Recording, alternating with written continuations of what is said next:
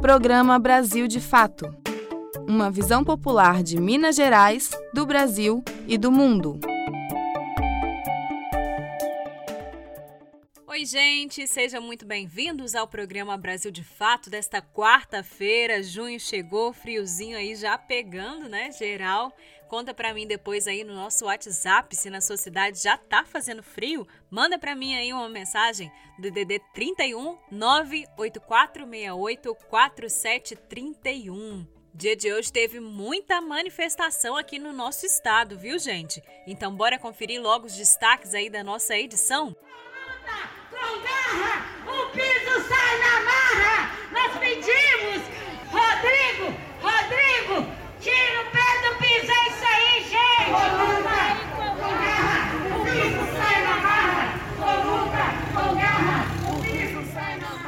Trabalhadoras da enfermagem em Belo Horizonte cruzam os braços nesta quarta-feira. Protesto é pela aprovação do piso nacional da categoria. Enfermeiras denunciam que, mesmo estando na linha de frente da pandemia, chegam a receber menos que um salário mínimo. Em protesto contra a privatização do Ceasa Minas, trabalhadores fizeram manifestação na porta da entidade também nesta quarta-feira. Os trabalhadores denunciam que o governo Bolsonaro pretende vender o Ceasa Minas a preço de banana, viu, gente? Apenas por 10% do valor real da empresa. E nesta edição, Fabrício Farias traz pra gente os destaques da Copa do Brasil e do Campeonato Feminino. Não perca! Essas e outras notícias você confere agora. Não saia daí. Eu sou a Amélia Gomes e eu sigo com você pela próxima meia hora. Brasil de fato chegou. Bora escutar. Brasil de fato chegou. O programa popular. Brasil de fato chegou. Bora escutar. Brasil de fato chegou o programa popular. A gente começa o programa de hoje falando sobre os alarmantes dados da pandemia aqui no nosso estado. Várias cidades mineiras já registrando aí novos colapsos no sistema de saúde, principalmente o sul de Minas Gerais. De acordo com o boletim epidemiológico divulgado nesta quarta-feira pela Secretaria Estadual de Saúde, o nosso estado está prestes a completar 1 milhão e 600 mil registros da doença, além de mais de 40 mil óbitos.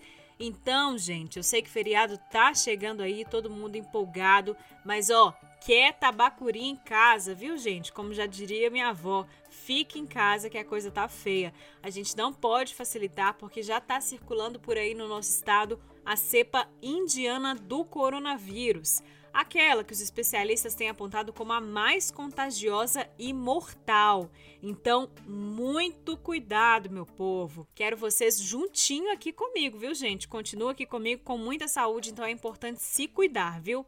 O nosso repórter Wallace Oliveira vai trazer mais informações pra gente sobre a possível chegada da terceira onda da pandemia. Foi confirmada nesta quinta-feira, dia 27, pela Prefeitura de Juiz de Fora, o primeiro registro da variante indiana do coronavírus em Minas Gerais. Segundo a Secretaria Municipal de Saúde da cidade, o paciente está acompanhado e monitorado pelo Departamento de Vigilância Epidemiológica desde a sua chegada ao município e todas as medidas e protocolos de segurança sanitária foram tomadas. A cepa descoberta na Índia no final de 2020 já foi detectada em mais de 50 países em todos os continentes. No Brasil, os primeiros casos registrados da cepa foram detectados em tripulantes do navio MV Shandong Dazi, que chegou no Maranhão fretado pela mineradora Vale SA para transportar minério de ferro. Além dos seis tripulantes do navio no Maranhão, a cepa indiana também foi registrada em uma pessoa em Campo dos Goitacazes, no Rio de Janeiro. Clarissa Lages, médica de família e integrante da Rede Nacional de Médicas e Médicos Populares, acredita que é inevitável que essa cepa se espalhe pelo Brasil rapidamente sobretudo considerando a falta de seriedade com que o governo federal trata a pandemia desde o início. No entanto, ainda há a possibilidade de os governos estaduais e municipais tomarem medidas que possam atenuar o impacto da circulação dessa variante. Em primeiro lugar, eu acho que a vacinação ela precisa acontecer de uma forma mais rápida, sabe? Mais acelerada. A gente está vacinando muito pouco e muito uhum. devagar, né?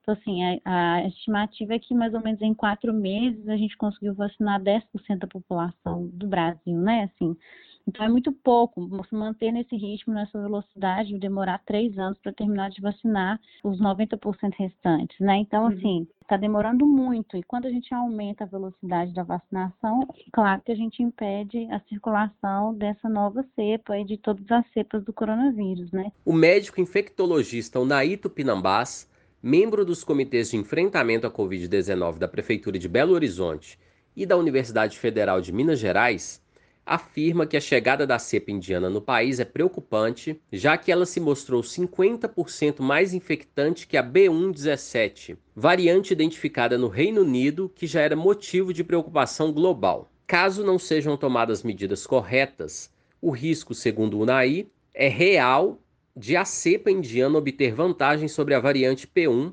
prevalente no Brasil, o que causaria um aumento incontrolável da Covid-19 em todo o país. No entanto, já são mais de um ano de erros cometidos pelo governo federal, que não controlou portos, fronteiras e aeroportos. É o que afirma o Naito Pinambá. Claro, o controle de portos, fronteira, aeroportos deveria ficar a cargo do governo federal. Poucos pode, pode ser feito pelos municípios é, brasileiros. Né?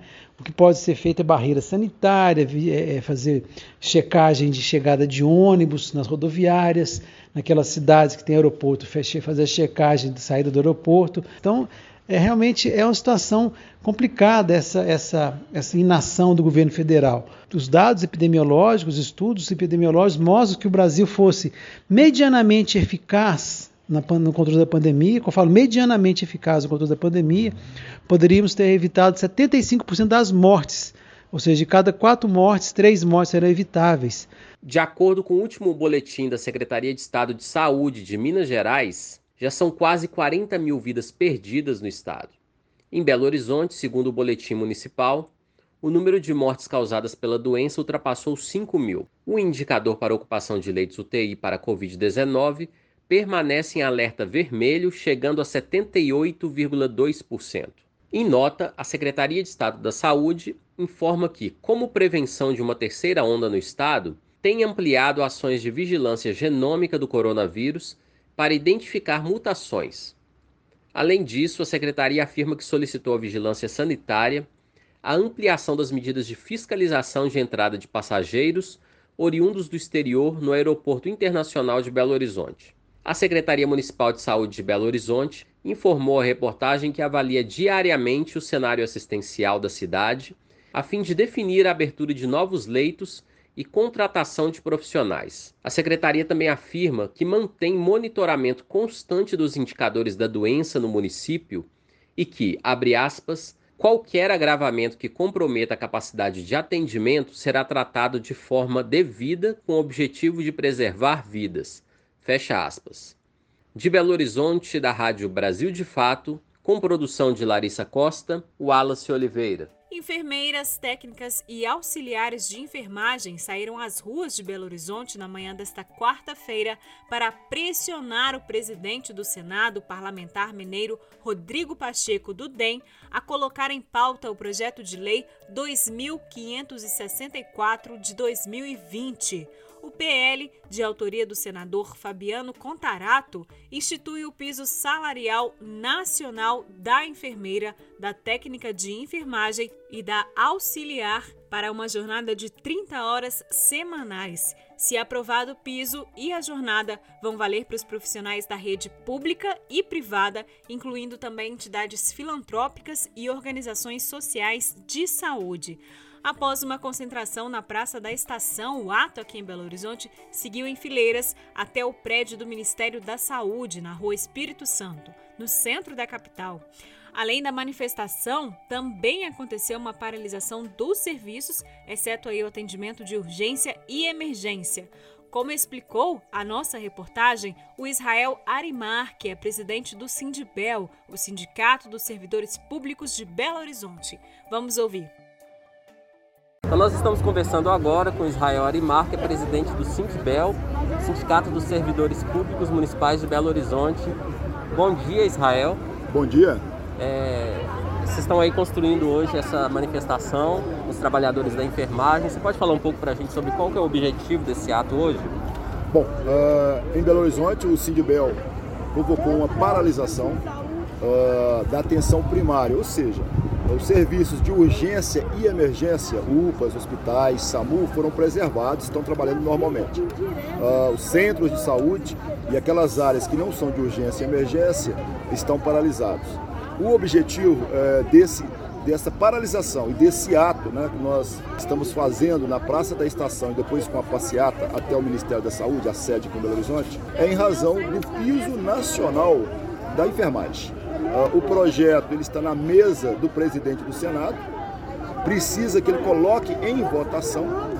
O presidente do Senado é de Minas Gerais, então esse ato hoje é nesse sentido, de fazer um chamado, um apelo para que o presidente do Senado coloque em votação o projeto.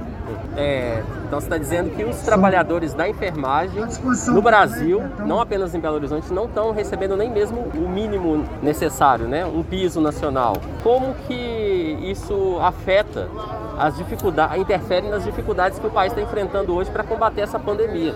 Olha, há muitos anos que tem essa demanda de ter um piso nacional da enfermagem, para ter uma padronização. Em Belo Horizonte, por exemplo, nessa pandemia, ficou claro que isso é necessário. Uh, a prefeitura teve dificuldade de contratar enfermeiros, técnicos de enfermagem, porque o pagamento do salário era menos de mil reais, menos que o salário mínimo. Né? Então, para uma jornada de 30 horas. Então, a, é, a pandemia ela trouxe né, esse problema. É preciso valorizar esse segmento. E, e, cabe ressaltar também, nessa pandemia, o maior número de profissionais que perdeu a vida foi justamente os da enfermagem, enfermeiros, técnicos, auxiliares de serviço. Gente, para a gente entender a importância dessa categoria, as trabalhadoras e trabalhadores da enfermagem respondem por metade dos trabalhadores da saúde no Brasil. Olha só o tamanho dessa categoria. Segundo o Conselho Nacional de Enfermagem, desde o começo da pandemia, mais de 56 mil casos de infecções pelo coronavírus foram confirmadas entre os profissionais da área que infelizmente, gente, tiveram aí 784 óbitos causados pela Covid-19. O Sindibel aponta que em Belo Horizonte, dos 15 profissionais de saúde que foram vítimas da Covid, 7 eram da enfermagem. O Wallace Oliveira, que acompanhou o ato dos trabalhadores, também conversou com a Neuza Freitas, que é diretora do Sim de Saúde. Vamos ouvir a conversa. Então nós estamos conversando agora com a Neuza Freitas, que é diretora executiva do Sim de Saúde e primeira coordenadora do Fórum Nacional da Enfermagem. Bom dia, Neuza, bem-vinda ao nosso programa. Bom dia, é um prazer, cumprimento Brasil de Fato, cumprimento a todos os ouvintes. Estamos aqui à disposição.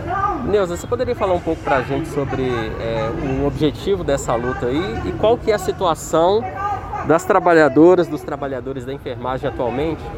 Sim, na verdade essa mobilização é uma mobilização que estamos fazendo em todo o país, né? É uma mobilização pela aprovação do, do, do, do projeto de lei 2564, de autoria do, do senador Fabiano Contarato, onde institui o, o, piso nacional da enfermagem com a carga horária de 30 horas. Na verdade, é um projeto de lei que ele está no Senado Federal. Já tivemos reunião com o senador Rodrigo Pacheco, que é o presidente do Senado, com diversos senadores. Já temos assinatura de 87 senadores para que se coloque em votação em caráter de urgência esse projeto de lei e mesmo assim, hoje nós temos a resistência do presidente do Senado. É importante o piso da enfermagem porque é, a enfermagem ela compõe 80% da equipe de saúde, de qualquer equipe de saúde. Hoje nós temos mais de 2 milhões e meio de profissionais de enfermagem no país. Só em Minas Gerais nós temos cerca de 200 mil são os profissionais que estão na linha de frente, são os, os profissionais que estão do, do lado do paciente, do nascer até a morte. Esses profissionais, a maioria é composta por mulheres, e no entanto, é uma das poucas categorias que não tem ainda um piso Nacional da Enfermagem aprovado, além das 30 horas, uma carga horária máxima de 30 horas, que inclusive é recomendação da Organização Mundial de Saúde. Então estamos mobilizando o país inteiro para que o, o senador Rodrigo Pacheco coloque em votação de forma emergencial o projeto de lei 2564. Como que se avalia, num contexto de pandemia, com mais de 460 mil mortes, uma sobrecarga enorme de trabalho, como vocês já têm relatado aí na manifestação, se ainda tem uma situação dessas, em que o, o, as trabalhadoras e trabalhadores dessa categoria tão estratégica para enfrentamento do, da Covid não terem o, o, mínimo assegurado, que é o, o piso? Nós colocamos com muita tranquilidade que existem interesses por trás de tudo isso um dos grandes, é, nós não falamos nem adversários, inimigos mesmo dessa categoria, são os donos de planos de saúde, os hospitais filantrópicos. Então, por aí vai, como tantos outros. Então, nós não temos um motivo hoje para dizer que não tem que se colocar um projeto de lei dessa dimensão em votação. Nós temos diversas categorias da saúde que têm o seu piso. No entanto, a enfermagem, nós temos, por exemplo, projeto de lei de 30, a redução da carga horária para 30 horas, na Câmara Federal, que já tem 21 anos.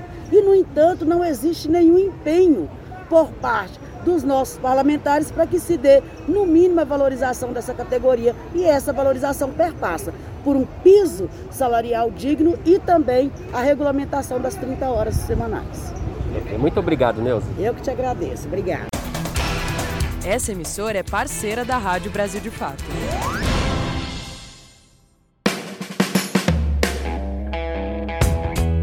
Quer receber as principais notícias do dia diretamente no seu celular? De segunda a sexta-feira, o Brasil de Fato traz para você os principais acontecimentos do dia através do nosso sistema de envio de notícias. Ficou interessado? Basta salvar o nosso número no seu celular e enviar uma mensagem para a gente. O nosso WhatsApp é 31 9 84 68 47 31. Repetindo, 31 9 84 68 47 31.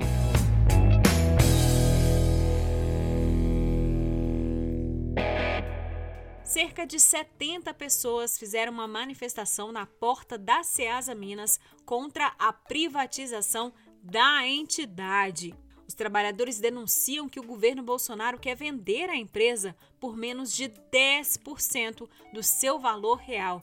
Além de prejudicar os trabalhadores né, da entidade, a venda da Ceasa Minas, gente, vai aumentar também o preço dos alimentos, que já está um absurdo. Agora você imagina aí com a venda da Ceasa Minas. A Larissa Costa vai explicar direitinho para gente como que isso pode impactar no nosso bolso, viu? Na manhã desta quarta-feira, trabalhadores da Ceasa Minas realizaram um protesto contra a privatização da entidade. As centrais de abastecimento de Minas Gerais estão sendo vendidas por 10% do valor real da empresa. A denúncia é do Sindicep, o Sindicato dos Trabalhadores Ativos, Aposentados e Pensionistas do Serviço Público Federal no estado de Minas Gerais. O sindicato ainda afirma que toda a estrutura das seis centrais de abastecimento, considerando valores dos pontos comerciais, dos terrenos e instalações físicas, correspondem a pelo menos 2 bilhões de reais. Em abril deste ano, o Ministério da Economia, liderado por Paulo Guedes, anunciou que o lance mínimo para participar do leilão de privatização da empresa seria de 253 milhões já somados os valores estimados pelos ativos imobiliários e pela outorga da operação da estatal. A valoração foi feita pelo BNDES, o Banco Nacional de Desenvolvimento Econômico e Social, e o leilão já está programado para novembro deste ano. Para Sânia Barcelos Reis, diretora do Sindicep, esse valor imposto pelo governo federal é ínfimo e não paga nem os pavilhões da empresa, localizados nos municípios de Contagem, Barbacena, Uberlândia, Caratinga, Governador Valadares e Juiz de Fora. A estimativa do Sindicep é que somente a unidade de contagem tenha um valor aproximado de 550 milhões de reais. Além do preço, a preocupação é que a venda da Ceasa Minas pode trazer inúmeros impactos para os trabalhadores, produtores e consumidores, que podem passar a pagar mais caro pelos alimentos. A questão não é só a gente, a questão que tem os empregos indiretos, a questão que tem essa preocupação com o produto final que vai chegar na mesa do, do consumidor, e a gente sabe que a desigualdade social do nosso país como que é, e, e o que, que, isso pode impactar, né? O negócio já está horrível. Aí a coisa vai só piorando, piorando, piorando. Sânia Barcelos Reis, que é diretora do Sindicep, explica também que a SEAS abarca em todo o estado cerca de 230 profissionais concursados, 4 mil produtores rurais, dos quais cerca de 50% são agricultores familiares, e 900 lojistas. Já se especula né, do que pode ser feito desse espaço, que vão vender é, é, para locais fixos, para valores altos ou que vão é, é, cobrar valores maiores, então isso acaba inviabilizando o produtor de trazer a mercadoria para a SEASA. E aí onde que ele vai escoar essa mercadoria? Além da questão dos produtores, nós temos lá também os carregadores autônomos. Com mais de 50 anos de atuação, a Ceasa Minas é responsável atualmente por abastecer mais de 12 milhões de pessoas em todo o estado de Minas Gerais. Anualmente, são contabilizados 2,4 milhões de toneladas de hortifruti granjeiros, cereais e produtos industrializados. Em 2020, segundo informações do Sindicep, as seis unidades movimentaram mais de 5 bilhões de reais. A Ceasa Minas é uma sociedade de economia mista e a União é detentora de 99,67% das ações. Em 2020, de acordo com o balanço financeiro publicado na página da estatal, a empresa registrou um lucro de 5,4 milhões de reais. Cerca de 25% dos lucros são repassados ao governo federal na forma de dividendos. A Ceasa Minas e a Companhia de Armazéns e Silos do Estado de Minas Gerais foram incluídas no Programa Nacional de Desestatização por meio do Decreto 3.654 do ano de 2000, assinado pelo então presidente Fernando Henrique Cardoso. Desde então, a privatização ronda a empresa, mas foi retomada com força em 2016, em meio às tensões do golpe contra Dilma Rousseff. No mesmo ano, foi proposto à Câmara de Deputados o projeto de decreto legislativo 489, de autoria do deputado federal Padre João, do PT. Essa proposta susta o decreto e retira as empresas do PND. A medida ainda está em tramitação na Casa. Já tem parecer favorável da Comissão de Desenvolvimento Econômico, Indústria e Comércio e aguarda votação de parecer na Comissão de Constituição e Justiça. Em novembro de 2020, centenas de organizações políticas assinaram o manifesto As Estatais São Nossas, se posicionando contra o regime privatista do governo de Jair Bolsonaro e também do governo de Romeu Zema. O documento cita Ceasa Minas, junto com Petrobras, Eletrobras, Correios, Banco do Brasil, Caixa Econômica Federal e também empresas mineiras, como a CEMIG e a Copasa. De Belo Horizonte, da Rádio Brasil de Fato, Larissa Costa. E por falar em luta contra a privatização, cabe lembrar que os petroleiros de Minas Gerais completam nesta quinta-feira 15 dias de greve em protesto contra a venda da Pebio. Gente, a venda da empresa de energia renovável da Petrobras vai impactar diretamente aqui no nosso estado, já que a usina Darcy Ribeiro, lá de Montes Claros, é um dos alvos do Jair Bolsonaro. A venda dessa usina, gente, vai acarretar aí diretamente na perda de mais de 9 mil postos de trabalho, além da perda na arrecadação do nosso estado. A gente já falou sobre isso aqui no nosso jornal.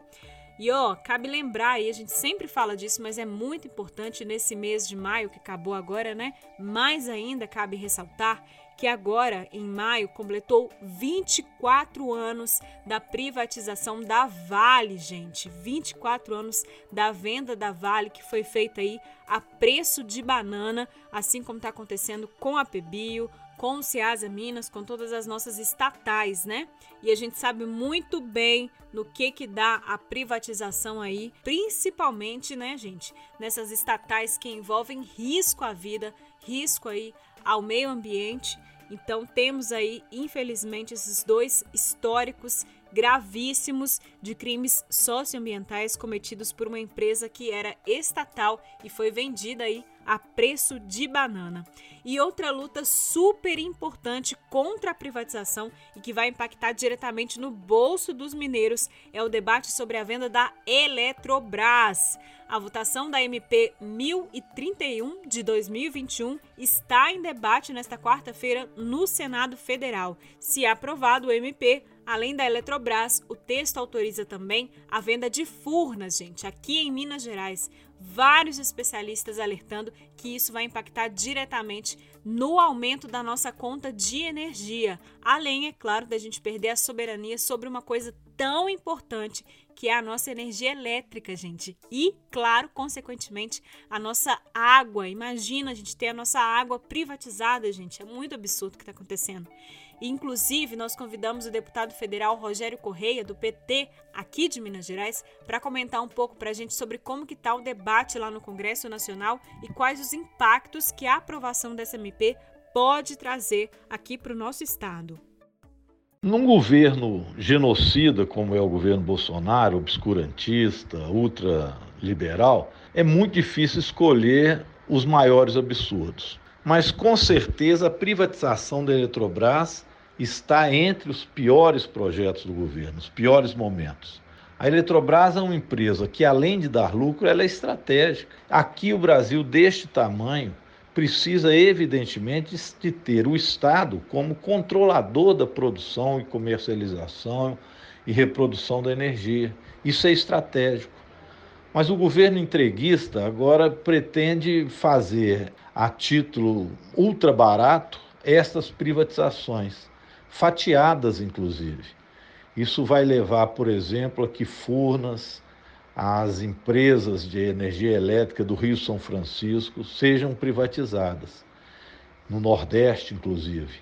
Imagina, no nosso semiárido e nós dispensando a energia elétrica, isso significa também, em certa medida, a privatização das próprias águas, dos lagos que temos, das represas maravilhosas que nós temos no Brasil. Isso será, será comprado a preço muito barato por empresas estatais estrangeiras. Foi assim aqui em Minas, das três usinas do Triângulo, que no governo Temer eles privatizaram, todas três foram para a mão de estatais. A maior delas de São Simão para a mão de uma estatal chinesa. Então é preciso lutar contra esta privataria que está acontecendo, pressionar deputados, senadores, para que no Senado agora a gente, inclusive, consiga barrar essa privatização. Lembrando que o senador Rodrigo Pacheco, presidente do Senado, é mineiro e sabe que Furnas é algo essencial para nós mineiros, além de simbólico, é estrategicamente necessário.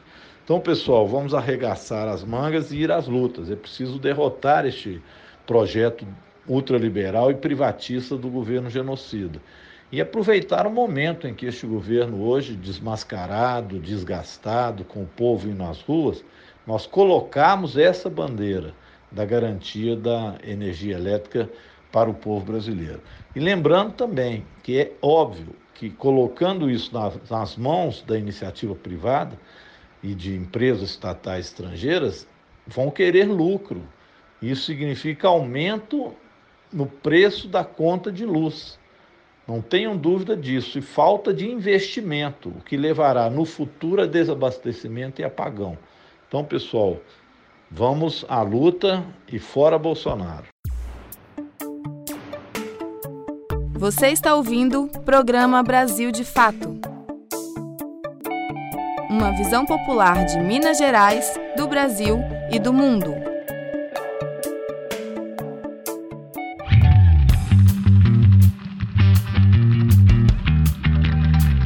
Resenha Esportiva. Fabrício Farias traz pra gente os destaques da Copa do Brasil e do Campeonato Feminino. Confira. Giro Esportivo. As principais notícias do mundo da bola com Fabrício Farias. Salve, salve, meu caro ouvinte do nosso Giro Esportivo, chegando nessa quarta-feira, véspera de feriado de Corpus Christi, com o melhor do futebol para o torcedor brasileiro e também para o torcedor mineiro, claro. E teremos o retorno aí da Copa do Brasil na noite de hoje, terceira fase, jogos de ida daqui a pouquinho, 7 horas da noite, Fortaleza e Ceará no Estádio Castelão. É o clássico rei movimentando essa fase da Copa do Brasil. As duas equipes que vêm muito bem nos últimos anos estrearam com vitória no final de semana no Campeonato Campeonato Brasileiro e agora disputam esse clássico nessa fase mata-mata da Copa do Brasil. Realmente um jogo que promete bastante para o torcedor. No mesmo horário, o Galo vai estar em Belém do Pará, enfrentando o Clube do Remo. É isso mesmo, Estádio Baianão, 7 horas da noite. O Atlético tem esse confronto, um confronto que não acontece aí desde 2006, quando as duas equipes estavam aí na segunda divisão, e agora o retorno, né, o Atlético enfrentando esse adversário tradicionalíssimo do norte do Brasil. O outro mineiro em campo pela Copa do Brasil é justamente o América. O Coelhão, às nove e meia da noite, recebe a equipe do Criciúma. O Coelho que vem aí há três jogos sem vencer e nem marcar gols, né?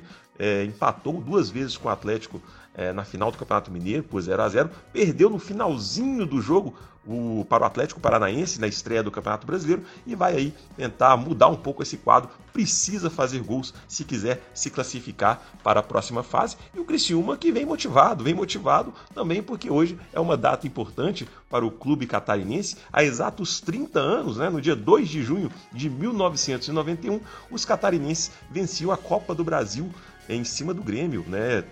O Criciúma, à época, era comandada pelo técnico Luiz Felipe Scolari, que depois aí faria uma grande carreira no futebol brasileiro, chegando inclusive a ser o técnico do pentacampeonato da seleção brasileira. É isso mesmo. E fechando a noite de Copa do Brasil, mais dois confrontos. O Fluminense recebe o Red Bull Bragantino no Maracanã e o Corinthians recebe o Atlético Goianense. Um confronto aí que se repete, já aconteceu no final de semana pelo Campeonato Brasileiro, né, na mesma arena do Corinthians, no mesmo Itaquerão, e o Corinthians perdeu por 1 a 0. Quem sabe aí o Timão vai conseguir ter uma melhor sorte nesse confronto. Campeonato Brasileiro Feminino, 12 rodada. O Cruzeiro já está em campo nesse momento para enfrentar o Flamengo lá no Sesc Alterosas. O Cruzeiro que não vem muito bem na competição, é apenas o 11 colocado com um ponto acima da zona de rebaixamento, tem nove pontos e enfrenta o Flamengo que é o décimo colocado que tem um pontinho à frente do Cruzeiro, tem 10 pontos. É a chance então das cabulosas vencerem o rubro-negro e, quem sabe, ganhar aí uma posiçãozinha na tabela da competição. Eu vou ficando por aqui. Esse é o cardápio do futebol para você, torcedor, na noite de hoje. Desejo a todos um ótimo feriado de Corpus Christi e a gente se vê com certeza na semana que vem. De Belo Horizonte para a Rádio Brasil de Fato, Fabrício Farias. E nós vamos ficando por aqui. O programa de hoje teve apresentação, roteiro e trabalhos técnicos de Amélia Gomes. A produção é da equipe de jornalismo do Brasil de Fato. Nós voltamos ao ar na sexta-feira, às 11h30 da manhã. E você segue sintonizado nas produções de áudio do Brasil de Fato em qualquer plataforma de podcast, no Spotify, Anchor, Google Podcast, qualquer agregador aí. É só você procurar por Brasil de Fato MG. Escuta a gente, tá bom? Um beijo e até sexta. Bom feriado, gente. Se cuidem.